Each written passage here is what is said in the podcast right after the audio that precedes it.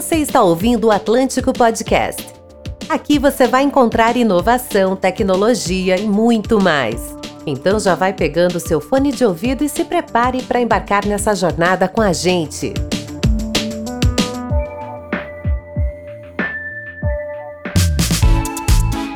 Olá pessoal, bom dia, boa tarde, boa noite. Quem fala com vocês agora é Giovana Magda, atual líder de UX Design aqui na plataforma de inovação do Instituto Atlântico. Muito prazer em conhecer vocês. Hoje o podcast vai ser liderado por nós, UX Designers, e é, a gente está aqui para falar um pouquinho sobre como lidamos com o UX Design dentro das nossas metodologias ágeis no cotidiano e apresentar um pouquinho como funciona o UX Design também na inovação, certo? Como é que funciona a plataforma de UX do Instituto Atlântico, certo? A gente tem o objetivo de tornar comum a todos os atlantes e não atlantes a importância de inovar, colocando o ser humano no centro, tá? Considerando sua cultura, sua complexidade, subjetividade, práticas e valores, utilizando sempre conhecimentos e técnicas de UX design e sempre buscando abordagens colaborativas e experimentais para uma melhor entrega. Por quê? Porque a gente entende que amplificando as possibilidades de novas receitas, a gente traz uma maior geração de valor para os nossos clientes e para as pessoas usuárias finais. Certo. E como é que a plataforma de UX funciona, já que o X não é uma tecnologia? Então, nós funcionamos como mediadores de negócio entre a indústria, com seus setores de agronegócio, saúde, financeiro, indústria 4.0, energia, economia e sociedade digital, e o uso, ou seja, os usuários, sociedades e organizações. Tá bom? A gente transita entre todas as tecnologias a fim de trazer esse maior valor para as pessoas usuárias e a sociedade. Entendendo agora um pouco sobre como funciona o UX-Design no Instituto Atlântico, eu convidei algumas pessoas profissionais de UX-Design no, da nossa casa para conversar como é que funciona o nosso dia a dia no operacional, tá certo? E como a gente consegue sempre trazer inovação para as soluções do hoje. Para compor essa banca, eu trouxe três excelentes convidadas e aí eu queria que elas pudessem se apresentar um pouco, dizendo o seu nome, o cargo atual, a sua senioridade e se fosse mandada para a Lua com apenas um objeto, qual seria e por quê? Pronto, meu nome é Manuela Araújo, eu sou UX UI designer no Atlântico, sou júnior. E se eu fosse para a Lua, acho que eu levaria um cobertor bem macio fofinho. Seja bem-vinda, Manu, ao nosso podcast. Vicky, você quer se apresentar pra gente? Bom dia, boa tarde, boa noite. Meu nome é Ana Vitória, é, sou UX designer aqui do Atlântico, é, sou trainee 4 e se eu fosse mandada para a Lua, eu levaria o celular para tirar várias selfies lá na Lua. Nossa, fundamental. Fundamentalíssimo, um evento histórico, né? Não tem como não registrar usando a rede Wi-Fi aí da, da galáxia, certíssima. Oi, eu sou a Rebeca, eu sou UX Designer Júnior aqui no Atlântico. E se eu fosse mandada para a Lua com apenas um objeto, acho que seria um livro bem gigantesco com, sei lá, muita coisa para eu conseguir ler enquanto eu estivesse lá, se eu não tivesse nada para fazer lá, né? É para passar esse tempo realmente um livro de contos ou uma trilogia do Senhor dos Anéis, né? Com certeza, certíssima. Tem que sempre arranjar uma forma de passar o tempo, né, nesses momentos. Então, muito obrigada, meninas, por se apresentarem. É, seus objetos para Lu foram extremamente pertinentes, né? Eu anotei aqui no meu backlog. E se eu fosse para a Lua com apenas um objeto, o que é que eu levaria? Eu não faço a mínima ideia, né? Talvez eu levaria o meu MP3 com umas músicas de K-pop, porque eu gosto muito de dançar e gosto muito dessa, dessa cultura aí de K-pop. Agora partindo para a explicação das dinâmicas, certo? Como é que vai acontecer esse podcast? A gente vai conversar, né, em cima de alguns tópicos relacionados ao UX dentro de uma dinâmica ágil, certo? De metodologia ágil. A gente vai discutir um pouco sobre os tópicos e a gente vai comentar como é que funciona no nosso dia a dia. De volta para o segundo bloco desse podcast, o um momento que a gente vai discutir um pouco sobre a nossa realidade de UX designers é, em metodologia ágil aqui na operação da nossa casa. Então vamos lá. No primeiro tópico a gente já começa se perguntando, né? O que, o que é o UX ágil? Segundo a UX Collective, o ágil UX é uma mistura de metodologias ágeis e UX, olha só onde os UX designers e os desenvolvedores trabalham lado a lado para fazer o protótipo ou a solução né, tomar forma. Ao contrário da metodologia waterfall, que é muito comum nas empresas de engenharia de software, onde uma área precisa esperar o entregável da área anterior ficar pronta para só então começar a sua parte. No Agile UX, é, a gente tem alguns pontos interessantes, como as interações entre os membros do time, que são mais importantes do que os processos e as ferramentas. A construção do software ela é mais importante do que a produção de documentações super extensas. E existe um melhor envolvimento do consumidor no processo. Na verdade, é extremamente importante, pois assim a gente consegue coletar feedbacks o quanto antes. E por fim, a gente tem como grande característica saber se adaptar a mudanças ao invés de seguir um plano rígido. Partindo desse contexto, é, eu queria saber de vocês se vocês já tinham trabalhado com X dentro do contexto ágil e se sim, contar um pouco como são as diferenças entre as experiências que vocês viveram e se não, como tem sido a adaptação para o novo contexto. Manu, tu pode começar a falar pra gente? Sim, eu trabalho com isso sem. trabalhava com isso sem saber é, praticamente que era um, uma metodologia, né? Então foi, foi um pouco difícil para mim no começo aplicar o, o Agile, o Agile UX no meu time, porque essa metodologia Waterfall já estava consolidada, então é, eu precisei construir uma cultura de UX dentro do meu time. Então, quando eu entrei, eu decidi, não, eu tenho que colocar todos os, todos os integrantes desse time com a ideia na cabeça de que a gente precisa colocar o nosso cliente, o nosso usuário, em primeira, primeira posição, assim, é, tem, tem, tem que ter um, um padrão de colocar o nosso cliente em, em, em foco, digamos assim.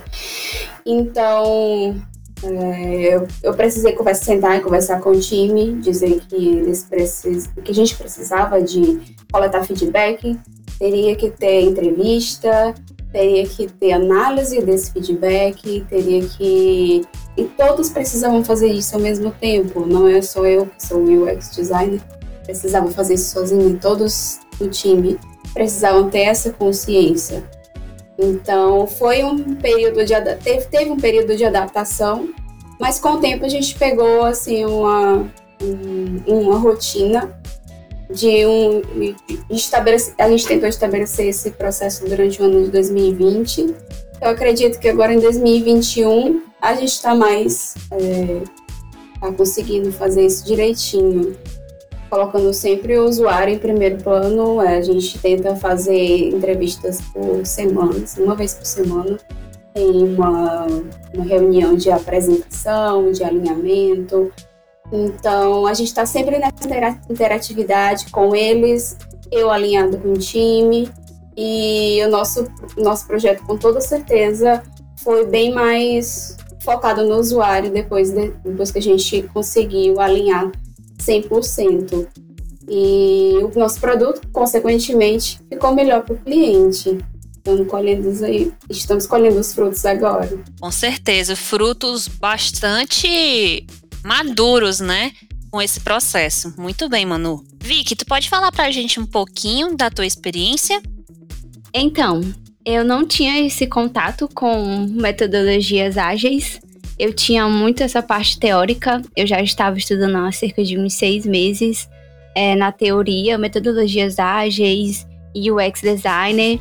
E quando eu cheguei aqui no Atlântico, é, eu tive esse contato prático das metodologias e, como a Manu falou, é, você tem um tempo de experimentação, né, de experiência, que você vai é, entendendo e acompanhando o processo. E um diferencial muito, muito grande foi porque o time me acolheu bastante nos projetos que eu tô e eles me ajudaram é, nos processos que já acontecem hoje, né? E eu tô encaixando as metodologias ágeis de UX e acho que tá sendo bastante legal a experiência e tá dando tudo certo. Perfeito, Vicky, seja muito bem-vinda à casa, né? As experiências de UX ágil aqui dentro da casa. Que massa, Vicky, que tu tá conseguindo ter esse entrosamento com a equipe aqui na casa. E agora, Rebeca, fala pra gente um pouco do teu contexto de trabalho com X em ágil. É, no meu caso, eu praticamente só trabalho com UX ágil. É, as minhas experiências com as metodologias convencionais, elas foram mais acadêmicas, é, principalmente quando relacionadas a UX, né? Mas desde que eu comecei a minha carreira, como UX designer, as minhas experiências foram sempre utilizando metodologias ágeis. E isso não foi diferente depois que eu entrei aqui no Atlântico, muito pelo contrário, o Atlântico preza, né, por essa por esse tipo de, de processo.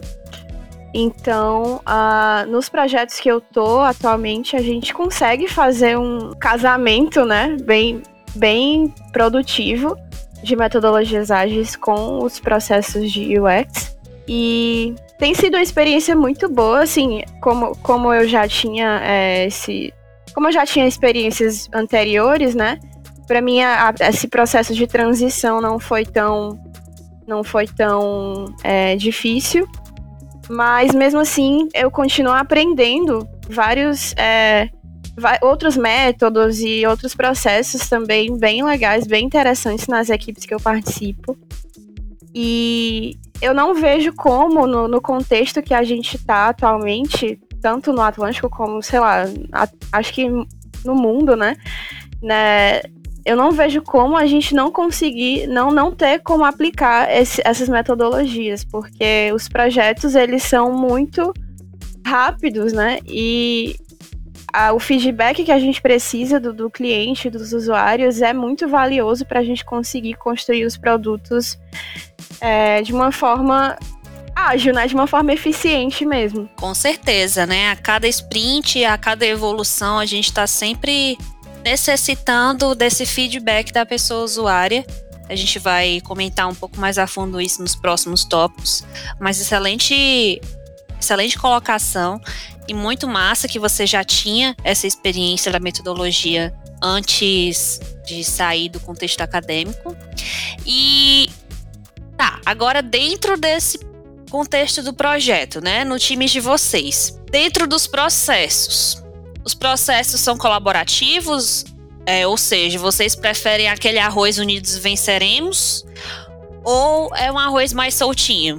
Então, meninas, eu queria saber de vocês, né? Em quais cenários para vocês tem sido bacana trabalhar com essa colaboração dentro do time de vocês? Vicky, tu pode falar um pouco? Bom, eu eu sou do time Unidos Venceremos. eu acho que é bem importante o time todo tá tá por dentro de tudo que tá acontecendo e, e ter esse feedback constante falando do nível de design também. É, nos projetos que eu tô, é, o time como todo faz parte do, do processo, mas é, é meio que um meio, um meio termo, sabe? Unidos venceremos e tem aquela parte que já é mais soltinha. Eu gosto de trazer discussões para dentro dos projetos, é, fazer brainstorms e eu acho isso muito enriquecedor, porque eu também consigo ver o ponto de vista dos devs, dos POs, e, e a gente consegue chegar numa solução é, mais focada no, na usabilidade, no que de verdade vai agregar valor para o usuário. E também eu, eu gosto do, de ter um momento mais soltinho, sabe? De, de pesquisar, de, de ter o meu momento de, de criação. Arrasou, Vicky, tendo aquela coisa meio híbrida, né? A gente tem um momento de colaboração e tem um momento de é, trabalho independente, vamos dizer assim. Manu, como tem sido esses momentos colaborativos dentro do teu projeto? Bom, como atualmente eu trabalho em dois projetos, tem sido completamente diferentes esse processo dos dois, assim. Em um deles, eu sou muito. Eu, sou, eu faço time com a QA, né? Que é a analista de qualidade. Então, quando ela faz teste, eu acompanho. Quando eu faço teste, ela acompanha. É, somos realmente um time. Mas no outro projeto, eu já sou mais soltinha.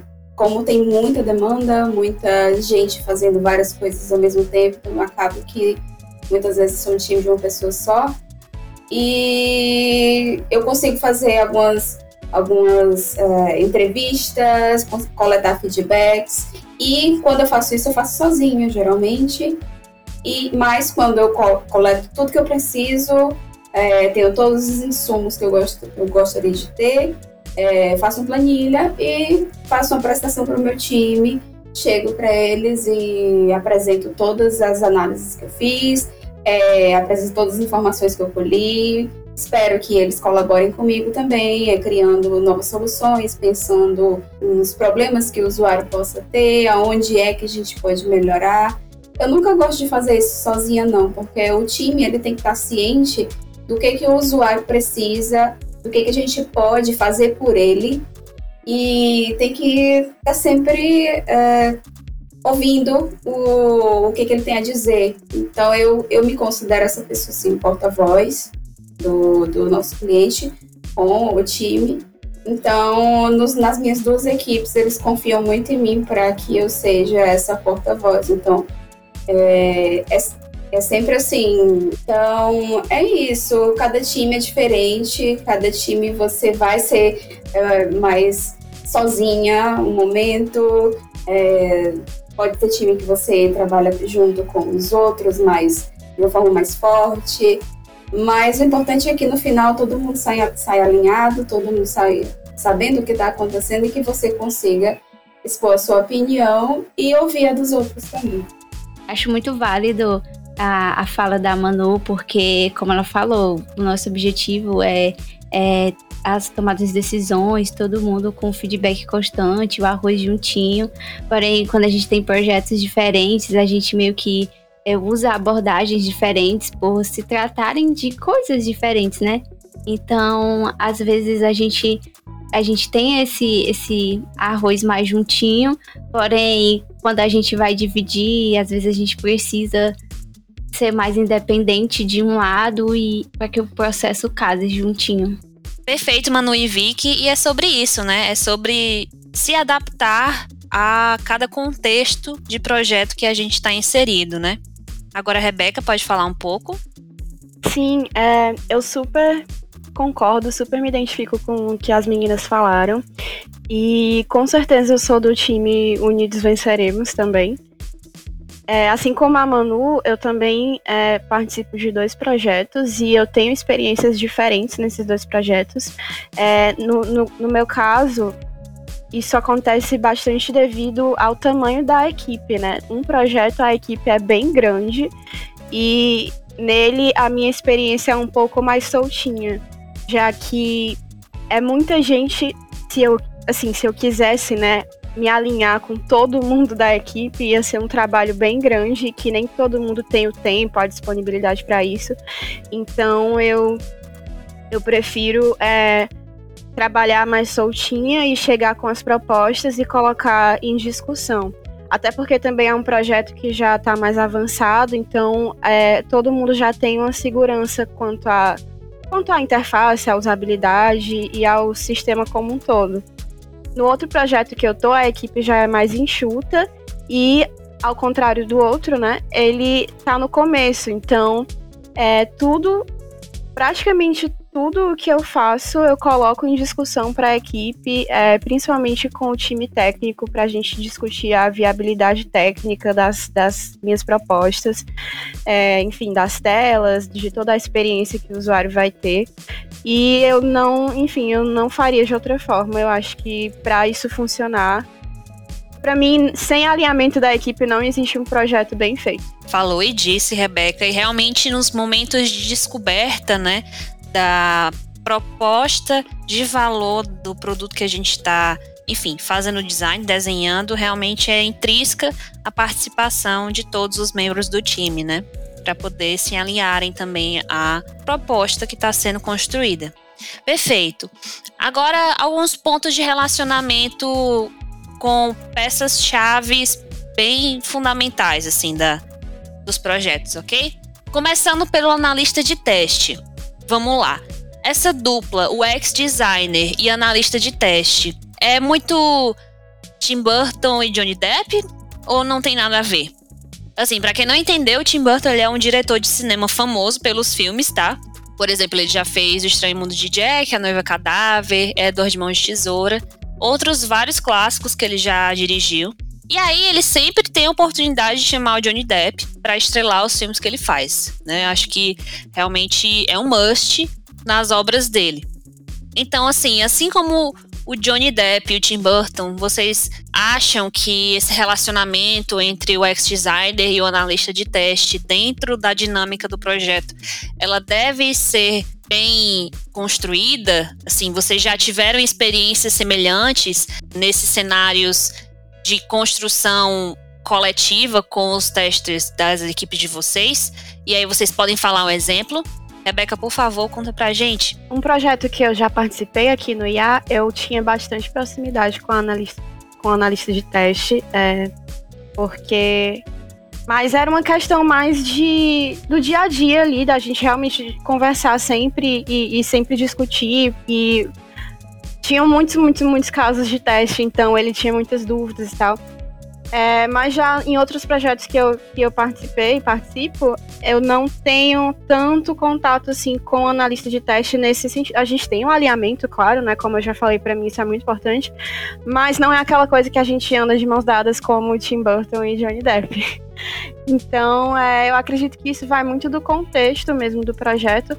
Mas uma coisa que eu acho muito importante é, principalmente no, no quando a gente está construindo as user stories e por exemplo, aqui a gente utiliza o BDD, né, que é um, enfim, é, um, é uma estrutura para você construir as user stories baseadas na, nos casos de teste.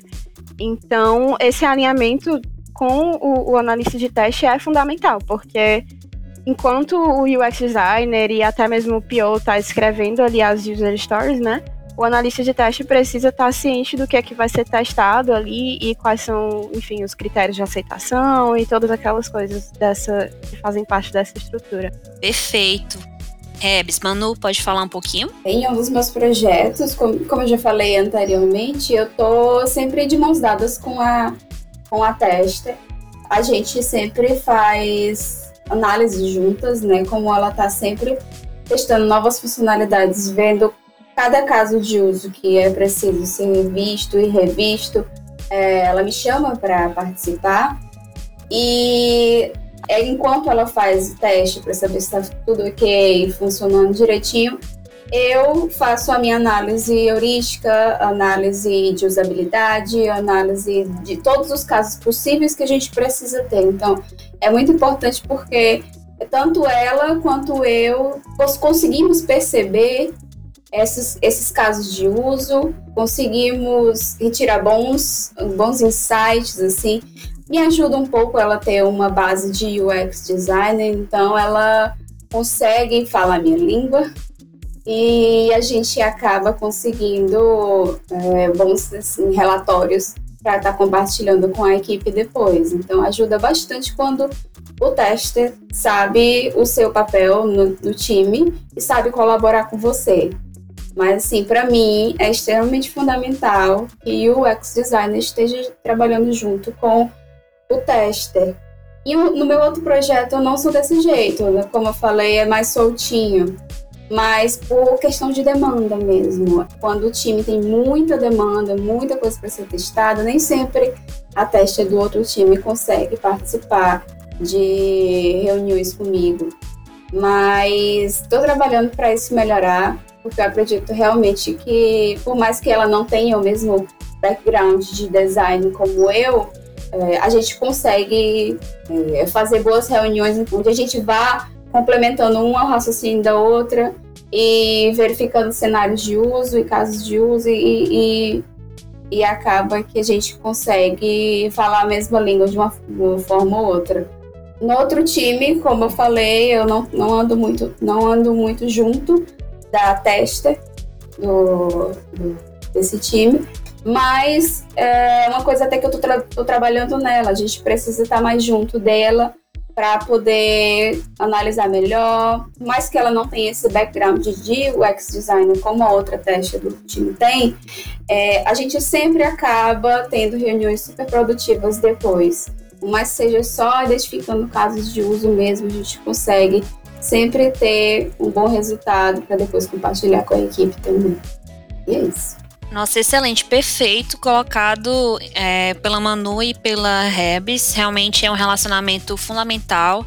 Eu já tive também um, excelentes experiências na, na época que eu trabalhava com projetos na operação, de contato constante com o analista de teste, desde o começo do requisito até o final é, do processo, porque isso ajuda muito a gente mesmo a projetar casos de exceção. Né? Eu acho que nesse cenário, né, é um lucro muito grande esse relacionamento. A gente já previne né, certos comportamentos da pessoa usuária para que os momentos de teste eles sejam muito mais fluidos, né? E realmente é um relacionamento muito bom. Agora, um ponto interessante, tá? Requisito versus experiência da pessoa usuária. Como é que a gente projeta carros ao invés de cavalos mais rápidos? E aí, explicando um pouco o contexto, um vídeo sobre inovação e feedback da pessoa usuária, o Jacob Nielsen, que é um dos pais da experiência do usuário, ele cita uma frase famosa que foi atribuída ao Henry Ford, tá? Que é o fundador da Ford, Ford Motor Company. E esse quote diz o seguinte: se eu tivesse perguntado às pessoas o que elas queriam, elas teriam dito cavalos mais rápidos. E aí, no nosso contexto, né? Como é que funciona? No nosso contexto, para projetar para a melhor experiência do usuário, a gente precisa prestar atenção ao que as pessoas usuárias fazem e não necessariamente ao que elas dizem. Porque às vezes as alegações delas não são confiáveis, nem as especulações sobre o comportamento futuro. Não que a gente deva estar desconfiando das pessoas usuárias, mas porque às vezes elas não sabem o que elas querem, né? Elas não estão observando seus próprios comportamentos para poder entender o que realmente elas precisam, né? Da mesma forma com o cliente, né? Muitas vezes o cliente, sim, ele tem um conhecimento aprofundado sobre o consumidor da solução e isso é extremamente válido, tá? Mas às vezes diversos fatores psicológicos e cognitivos eles se manifestam apenas durante testes de usabilidade, por exemplo. Então é importantíssimo que nós, UX designers, tenhamos esse contato direto com as pessoas usuários finais.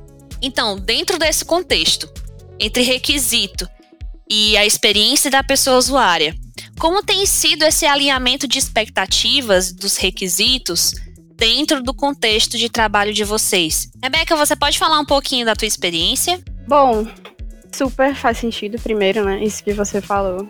A gente não pode confiar simplesmente no que o usuário está dizendo, porque.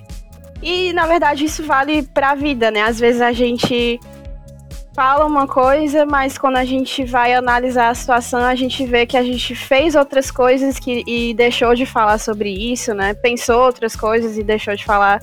Então, nem sempre o que a gente fala é, reproduz tudo aquilo que a gente está pensando, as nossas intenções, enfim. Então é importante que a gente tenha outras ferramentas que nos dê outras possibilidades, né, de coletar essas informações dos usuários. Eu gosto bastante de utilizar nos meus projetos é, ferramentas de pesquisa de UX, dessas que são mais dinâmicas, né, que envolvem o usuário como se fosse uma atividade lúdica e, e a partir das enfim, a partir do que o usuário vai fazendo nas atividades, a gente vai percebendo algumas nuances, vai percebendo alguns pensamentos dele que ele não necessariamente tinha comunicado antes, né? Então, isso é muito importante. Agora, é um desafio ao mesmo tempo, porque nem sempre nos projetos a gente tem muita liberdade para fazer isso, né? Isso devido a vários fatores, como o tempo, a, até mesmo a disponibilidade da, de ferramentas para, por exemplo, nem sempre a gente pode aplicar atividades no meio remoto, tem que ser presencial. Se a gente quiser fazer um estudo mais profundo, talvez a gente não consiga fazer isso só com ferramentas é, virtuais, né? Então, existem algumas limitações que provavelmente no seu projeto você vai ter e desafios, mas nada que seja que lhe impeça, né, de conseguir obter esse, esse tipo de dados dos usuários. Enfim, a internet está aí para gente descobrir várias ferramentas que são muito interessantes. Perfeito, Rebeca. Manu, você pode comentar só um pouquinho como é essa experiência no seu projeto? Isso é bem válido, assim. A gente nunca pode dizer que a gente sabe tudo sobre o nosso usuário. Tem sempre uma coisa que ele não conta, tem sempre algo que a gente só percebe vendo, percebe perguntando, fazendo as perguntas certas. É muito importante que você tenha esse contato, esse, esse sexto sentido, digamos assim, com o seu usuário, porque muitas vezes é aí onde está o pulo do gato, é aí onde você pode achar a chave para fazer uma solução melhor para ele, né? Então, existem hoje inúmeras ferramentas para a gente utilizar é, e perceber esse tipo de, de, algum comportamento diferente. Teve um projeto meu que eu posso até citar um exemplo. É, estávamos projetando o sistema todo navegável no Chrome e nós tínhamos feito uma pesquisa mais aprofundada sobre o nosso usuário e com muitos meses depois eu vim perguntar assim, gente, e os outros navegadores? Vamos, vamos fazer os outros navegadores, não? E aí todo mundo ficou, não, porque a gente sabe, tá nos requisitos, é, todo mundo usa o Chrome, todo mundo usa o Chrome. E aí, um certo dia, nessa, nessa, em uma dessas reuniões de usuário que a gente tem durante a semana, é uma reunião só durante a semana, eu, eu pergunto assim casualmente: Ah, Fulana, mas qual é o navegador que vocês usam aí? Aí a Fulana disse: Olha, eu uso o Chrome, mas a maioria usa o Internet Explorer. Ou seja, a maioria da, das pessoas do time, acho que todas as pessoas do time sabiam que o nosso usuário utilizava o Chrome porque eles só tinham perguntado a uma pessoa só. Então, quando você abrange mais o seu leque de possibilidades, quando você está eh, em contato com outros tipos de, do seu usuário, você consegue aprender muito mais sobre, consegue absorver muitas, até muitos insights sobre. E nem sempre eles são claros quanto, quanto a isso. Então a gente precisa avocar um pouquinho. Nossa, que, que exemplo excelente que você trouxe da sua experiência, Manu. Achei muito interessante essa colocação que você colocou agora. Realmente, só mesmo conversando e, e tendo coletas oficiais, né, com as pessoas usuárias finais, a gente traz sim essas informações. E já puxando para esse tópico, né, sobre pesquisas e testes com pessoas usuárias, vocês acham que essas abordagens em projetos ágeis não tem dor de cabeça? Isso é mito ou é uma realidade? Com certeza tem dor de cabeça. uh, não tem como ter, né? Como eu tinha falado, é um desafio porque no projeto ágil a gente, como diz na própria palavra, né, ele é ágil, ele é rápido, ele ele muda bastante, né? Então, e a gente precisa sempre estar tá atualizando o cliente e, e, os stakeholders, enfim.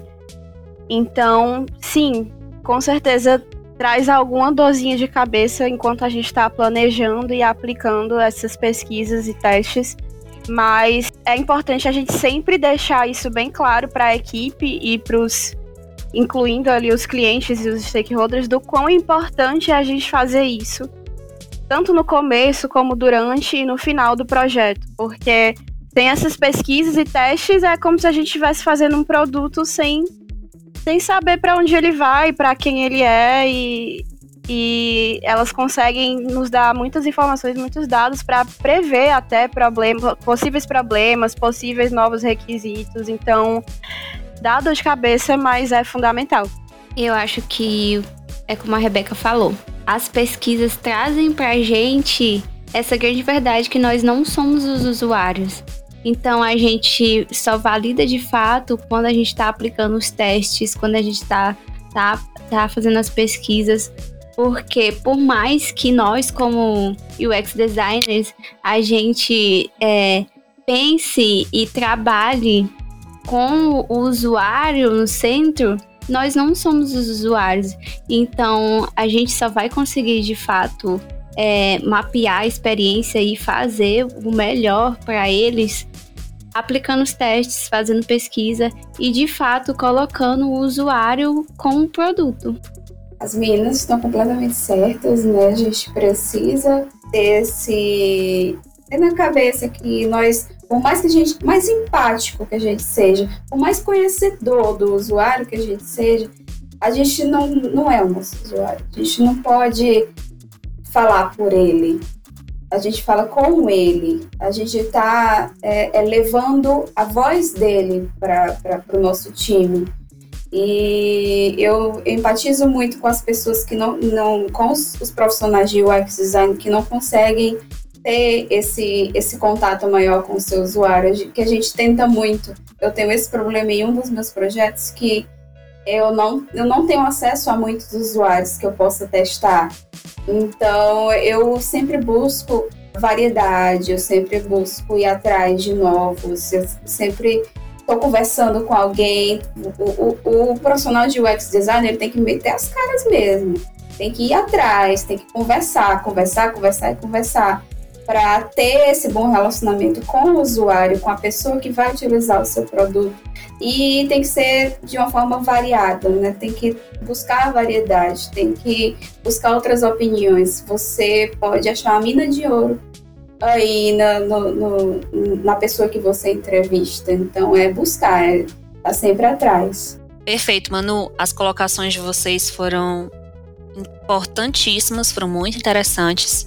E eu achei muito interessante também quando foi falado sobre o fato da gente não ser, né, a pessoa usuária, né? A pessoa usuária, por mais que a gente tenha empatia, a gente não sabe prever contextos de uso, a gente não sabe prever satisfação da pessoa usuária, porque também existem outros milhões de fatores que vão influenciar, né, no momento da interação. Então, realmente, o máximo que a gente tiver contato com a pessoa usuária final, melhor ainda. E para finalizar esse momento de debate, né, de discussão, é, eu queria trazer para vocês um, uma pitadinha de polêmica, né, que é sobre MVP. MVP é bom ou é bomba? E por que, que eu estou perguntando isso? Porque, vamos lá, o MVP é a sigla para Minimum Viable Product, ou seja, o mínimo produto viável, certo? Que basicamente consiste em uma versão simplificada de um produto que vai ser apresentado para o cliente. Né? Isso é muito comum para as startups. E no ágil, ele funciona em ciclos de desenvolvimento de funcionalidades. A gente cria uma funcionalidade nova, a gente cria a funcionalidade, o MVP dessa funcionalidade, e com o tempo a gente vai encorpando, né, entre aspas, essa funcionalidade. E aí eu queria saber de vocês, né? Eu queria saber a opinião de vocês. O que é que vocês acham? Né? Vocês acham que o MVP de funcionalidades ele destoa, ou seja, ele vai totalmente ao oposto de boas práticas de UX? Eu acredito que o MVP seja bom. É, em um dos projetos que eu estou trabalhando, quando eu cheguei, o MVP já estava ali meio que desenvolvido. E assim, o que o, o MVP é, é, é para a gente entregar no, o mínimo possível ali, mas que agregue valor para o usuário. E como eu falei, um dos projetos o MVP já estava desenvolvido, então os usuários já estavam ali testando. E a nossa função é resolver os problemas, né? E no caso, o, MP, o MVP já estava conseguindo resolver os problemas ali dos usuários. É, o, o que mais calejava eles, ele já estava, sabe, ali. E isso é muito bom, porque agora a gente já vai trabalhar numa versão mais melhorada, com mais funcionalidades, mas a gente já está conseguindo resolver o problema principal do usuário. Então eu acho que o MVP seja algo muito bom. Eu também acho que seja uma boa. É uma, uma excelente forma de você testar, né? De começar os seus testes. Você entrega já um, algo que já pode resolver o problema do seu usuário e a partir daí você encontra possíveis pontos de, de atrito entre ele. Pode ser até que fique um pouco mais fácil de clarear, para clarear a cabeça deles, quando você não tem nada pronto assim, é muito difícil fazer o seu usuário ser específico. Então, com algo que ele já possa testar, com algo que ele já possa tangibilizar, já é um ponto positivo na usabilidade, na, na experiência dele, que você pode ficar atento ali, observando é, no que pode melhorar, o que pode fazer para quando tiver a versão final e ela ser lançada ser é, melhor ainda. Então é, é ótimo. Sim, eu super concordo com isso. Até e eu não acho que, que destoa das práticas, das boas práticas de UX, porque as próprias práticas de UX são é, processos iterativos, né? Então, eles podem até casar, como as meninas é, deram exemplos aí e comentaram, quando a gente consegue ter essa frequência maior de, de, de pequenos testes, de novas funcionalidades e, e, e, feedback a partir desses MVPs, acaba sendo bom também para os processos de UX. Sucesso, debate polemíssimo. Mas realmente eu concordo com vocês, é um processo incremental, a gente está visando a proposta de valor da pessoa usuária, não precisamos é, sair da qualidade do entregável, né? Pensando nos casos de exceção, pensando em todos os critérios de usabilidade e também deixar de entregar, né, MVPs, né, fazer essa construção gradual.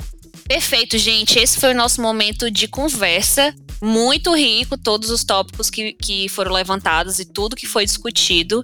E é sobre isso, né? Isso é inovação. É, a inovação, quando não é centrada na pessoa usuária, ela é apenas uma invenção, né? E a gente está constantemente sendo desafiados a trazer inovação dentro da operação do Instituto Atlântico, né? O Jacob Nielsen, é, ele tem uma colocação que eu concordo bastante, que eu acho que é a nossa realidade. Que, no geral, a maioria dos avanços, né, dos grandes avanços, as grandes invenções, não vem de grandes inovações, né? Mas sim de inovações incrementais ou pegar algo já inventado e torná-lo um pouco melhor. Então, os grandes avanços de experiência do usuário estão sim em fazer alguns desses pequenos aborrecimentos da pessoa usuária ir embora né? E vão se incrementando ao, aos poucos até que se torne uma grande é, entrega de valor final. E é com esse quote que a gente vai para o próximo bloco, o bloco de encerramento. Começando o terceiro bloco, o bloco de encerramento dessa conversa super interessante, né? A gente quer falar um pouquinho como é que como é que a gente consegue se rampar em um UX design no Instituto Atlântico? Convidei um dos nossos UX designers da casa, atualmente ele atua como PO, né? O Newton. Ele vai contar em alguns segundos, né, em um minutinho, como foi a experiência dele de rampagem de front-end para UX designer e atualmente para Product Owner. Olá, é, me chamo Newton, é, já vou fazer quase dois anos como Atlante e vou contar um pouco da minha história de transição de carreira aqui dentro. Eu iniciei como é, estagiário de desenvolvimento. Né? No meu primeiro projeto, eu peguei mais atividades de front-end de mobile. E por estar codando a parte de front, essa parte mais visual, eu acabei tendo um, um contato maior com o meu padinho da época, é, Mailton que ele acabou me mostrando esse universo de por que, que a tela estava sendo construída daquela maneira, por que, que tinha aquela jornada, baseado em quê. Então, quando ele me mostrou pela primeira vez, nunca vou esquecer esse dia, todo o processo que eles fizeram de levantamento, de jornada, de entrevista e como aquilo se transformava numa tela. E o melhor de tudo, como aquilo solucionava um problema e acabava com a dor de uma pessoa. É, acho que foi nesse dia que eu me apaixonei pela área de UX. Então, desde aquele momento eu comecei a continuei com a minha atividade de desenvolvimento de front, mas eu não ia mais com a visão de é, ah, o código aquilo, tava mais de implementar aquela funcionalidade, implementar aquele fluxo, porque eu sabia que aquilo dali ia impactar na jornada de uma pessoa. Então a gente trabalhou com um cliente que era da área hospitalar, então foi um pouco do início da pandemia e quando eu vi que o trabalho de UX chegou a impactar vidas ali dentro do hospital e eu comecei a abrir minha mente é, com a ajuda do pessoal do Atlântico de UX, da célula, o como era realmente é uma área, é uma profissão, uma coisa impactante. É, eu abracei esse desafio e comecei a estudar mais até que quando eu fui efetivado, eu não fui efetivado como desenvolvedor, fui efetivado como UX. Então abracei esse desafio e foi um desafio, mas creio que aqui dentro foi uma eu tive apoio, tanto da célula de UX como as pessoas que trabalham como UX em vários portfólios. Então, acho, creio que essa mudança foi algo incrível para minha carreira e também para minha vida. E é isso, essa foi a experiência do Newton. E sim, todos nós temos a chance de crescermos, evoluirmos como UX designers dentro da casa do Instituto Atlântico. Você é super bem-vindo. Inclusive, nós temos vagas em abertos no momento desta, da gravação deste podcast, tá? Então a gente tem vaga para júnior, para pleno, para sênior, temos vagas para professor de experiência do usuário, né, para docente de experiência do usuário. Então, se você tem interesse em trabalhar com a gente, em crescer com a gente, por favor, acesse o link, né, que está na descrição desse podcast. Não é clicável, mas o link ele é fácil de copiar, então você pode copiar bem rapidamente. Ou você pode acessar o site de carreiras dentro do www.atlântico.com.br, tá bom? Agora, as meninas vão trazer dicas de conteúdo de UX. Pode ser um podcast, uma personalidade, livros, blog, enfim. O, quais são as pessoas e conteúdos em que elas se agarram, né, no dia a dia? Ana Vitória pode começar com a indicação dela. Bom, gente, a minha indicação é da Nina Talks. É um perfil no Instagram e eu acho a indicação muito válida. Ela é uma pessoa que vem trazendo muita coisa nova para o mercado de UX, bastante conteúdos e também é uma pessoa que vem levantando muito essa bandeira de mulheres na tecnologia. E eu acho isso muito importante, mais que importante, muito necessário. Além dela ser uma pessoa muito simpática, eu já tive a oportunidade de falar com ela e foi, foi algo muito legal. Ela está sempre disposta a ajudar e eu acho super válido como perfil, eu acho muito legal e muito instrutivo, educativo e acessível é o perfil do Marcelo Sales. Ele é expert em acessibilidade aqui no Brasil. Ele tem muito conteúdo muito legal sobre acessibilidade. E no LinkedIn, é, sigam ele no LinkedIn, ele é muito ele interage muito com as pessoas por lá, ele dá muitas dicas. É, se você marcar ele um post, ele responde, te ajudando da melhor forma possível. E ele já, ele já deu muitas palestras e pode achar qualquer uma delas no YouTube, as gratuitas, claro. E também eu quero dar outra dica, uma, uma, indicar outra coisa que também me ajuda muito, tem me ajudado ultimamente, que é os podcasts do Bom Dia X, do Design Team. Design Team é um canal no YouTube, os, os podcasts também ficam lá. É o Rodrigo Lemes que faz e ele é um profissional já muito experiente da área de UX. E tudo que ele fala, todas as pessoas que ele chama para conversar são muito relevantes e importantes para nossa área e é muito bom estar tá ouvindo eles lá é o Bom Dia UX. Todo dia de manhã ele faz um podcast matinal para a gente tomar café da manhã ouvindo. Então é ótimo. Sigam eles, pessoal.